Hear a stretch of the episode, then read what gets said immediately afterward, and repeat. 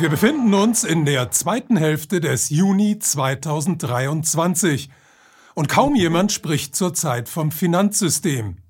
Das ist ungewöhnlich, denn wir haben Anfang Mai mit dem Zusammenbruch der First Republic Bank die zweitgrößte Bankenpleite in der US-Finanzgeschichte erlebt. Und das ist nicht alles. Davor gab es im März innerhalb von weniger als einer Woche mit den Pleiten der Silicon Valley Bank und der Signature Bank den drittgrößten und den viertgrößten Bankenzusammenbruch in der US-Finanzgeschichte. Und selbst das ist noch nicht alles. Ebenfalls im März ist mit der Schweizer Großbank Credit Suisse eine der 30 systemrelevanten und als too big to fail geltenden Banken in Schieflage geraten und musste mit staatlicher Hilfe gerettet werden.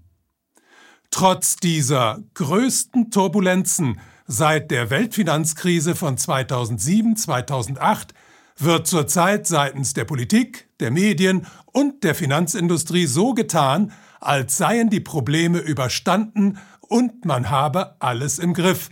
Und die meisten Menschen glauben das. Aber sie irren sich, und zwar ganz gewaltig. Wir stehen nämlich vor dem größten Umbruch im globalen Finanzsystem, den es jemals gegeben hat. Und es gibt zahlreiche Indikatoren, die darauf hinweisen, dass er schneller kommen wird, als selbst Insider bisher geglaubt haben. Ein untrügliches Zeichen dafür ist das Verhalten der US-Einlagensicherung FDIC. Sie hat die Einleger der betroffenen Banken nämlich nicht nur wie gesetzlich garantiert, bis zu einer Summe von 250.000 Dollar entschädigt, sondern in voller Höhe.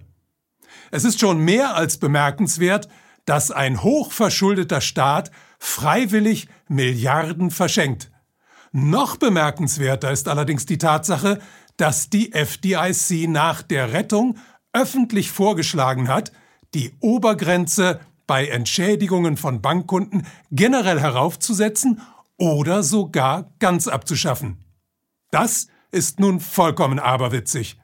Man stellt den Bankkunden eine hundertprozentige Entschädigung in Aussicht, während die US-Zentralbank Federal Reserve seit März 2020 durch mittlerweile zehn bis zum Jahresende höchstwahrscheinlich zwölf Zinserhöhungen dafür sorgt, dass es mit absoluter Sicherheit zu weiteren Bankzusammenbrüchen kommen wird. Was aber steckt hinter diesen Vorgängen? Sind bei der Fed Dilettanten am Werk, die ihr Handwerk nicht verstehen? Ganz im Gegenteil.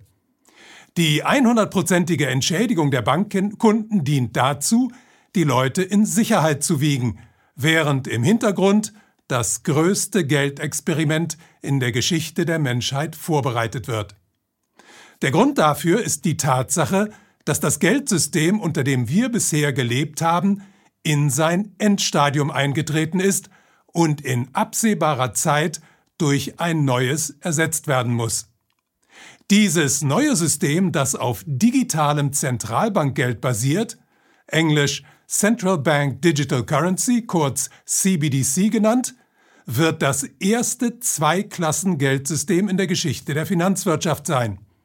Es wird eine Wholesale CBDC geben, die zwischen der Zentralbank und großen Finanzinstituten wie Banken, Versicherungen und Pensionsfonds gehandelt wird und eine Retail CBDC für uns Bürger und Kleinunternehmer. Wir alle werden schlussendlich nur noch ein einziges Bankkonto bei der Zentralbank besitzen, der es als einziger Bank gestattet sein wird, Kredite zu vergeben. Da die Kreditvergabe für kleine und mittlere Banken eine ihrer wichtigsten Einnahmequellen ist, bedeutet das für sie natürlich das Aus. Und genau da setzt man zurzeit an. Die aktuelle Politik von Fed, EZB und anderen Zentralbanken zerstört die Lebensgrundlage der kleinen und mittleren Banken, treibt die Konzentration im Bankgewerbe voran und ermöglicht den Großbanken und den hinter ihnen stehenden Großaktionären wie BlackRock und Vanguard das System in seiner Endphase nach allen Regeln der Kunst zu plündern. Wenn dann das Bargeld vollends abgeschafft ist und die Kreditvergabe nur noch über die Zentralbank erfolgt, werden die wenigen verbliebenen Großbanken den Wertpapierhandel und die Plätze im Derivate-Casino untereinander aufteilen. Wir alle aber werden dann zu 100 Prozent am Tropf der Zentralbank hängen. Sie wird in der Lage sein, uns individuelle Zins- und Steuersätze aufzuerlegen, das Geld entweder zweck- oder ortsgebunden oder auch an ein Ablaufdatum gekoppelt zu vergeben. Sie wird Strafgelder einbehalten, uns von allen Finanzströmen abschneiden oder einem Sozialkreditsystem nach chinesischem Vorbild unterwerfen können. All das wird übrigens nicht nur über die Einführung des gerade angekündigten digitalen Euros bei uns erfolgen, sondern weltweit. In den USA wird im Juli mit dem FedNow-Programm begonnen. In China wurde bereits eine Viertelmilliarde Wallets vergeben. Und während das World Economic Forum zusammen mit der Bank für internationalen Zahlungsausgleich die Koordination der Zentralbanken übernommen hat, arbeitet der Internationale Währungsfonds zurzeit an einer Plattform, um Transaktionen zwischen Ländern und verschiedenen CBDCs zu ermöglichen, also im Grunde daran, eine globale CBDC zu etablieren. Einen Großtest in einem Industriestaat hat es übrigens auch schon gegeben, und dessen Folgen sollten uns alle hellhörig machen. In Nigeria, einem sehr eng mit dem World Economic Forum verbandelten Land, dessen ehemalige Finanzministerin heute Chefin der Welthandelsorganisation WTO ist, hat man im Oktober 2021 den E-Naira eingeführt.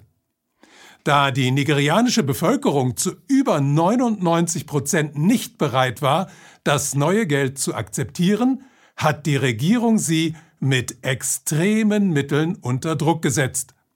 Kryptowährungen wurden verboten, Abhebungen von Geldautomaten begrenzt und Barabhebungen von Banken mit hohen Gebühren belegt.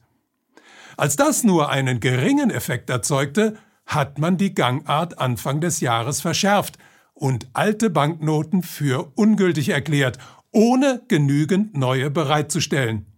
Darüber hinaus hat man Anfang März Barabhebungen von Regierungskonten verboten. Das Ergebnis waren gewalttätige Proteste, Plünderungen, blockierte Autobahnen und Straßenschlachten mit der Polizei. Um der Bevölkerung einen Sündenbock zu präsentieren, wurde vor zwei Wochen der Zentralbankchef suspendiert und später sogar verhaftet. An der Agenda der Regierung aber hat sich nichts geändert. Sie und die hinter ihr stehenden Kräfte halten eisern an der Einführung des E-Naira fest. Also, was wir zurzeit erleben, ist nichts anderes als die Ruhe vor dem Sturm, und dieser Sturm wird mit mathematischer Sicherheit kommen. Warum? Weil der digital-finanzielle Komplex, das mächtigste Kartell, das es je auf der Erde gegeben hat, nur diese eine Möglichkeit hat, seine Macht unter den Bedingungen eines zerfallenden Geldsystems zumindest vorübergehend zu stabilisieren. Es ist höchste Zeit, aufzuwachen und sich gegen diese Entwicklung zu wehren. Friedlich und durch konsequente Aufklärung.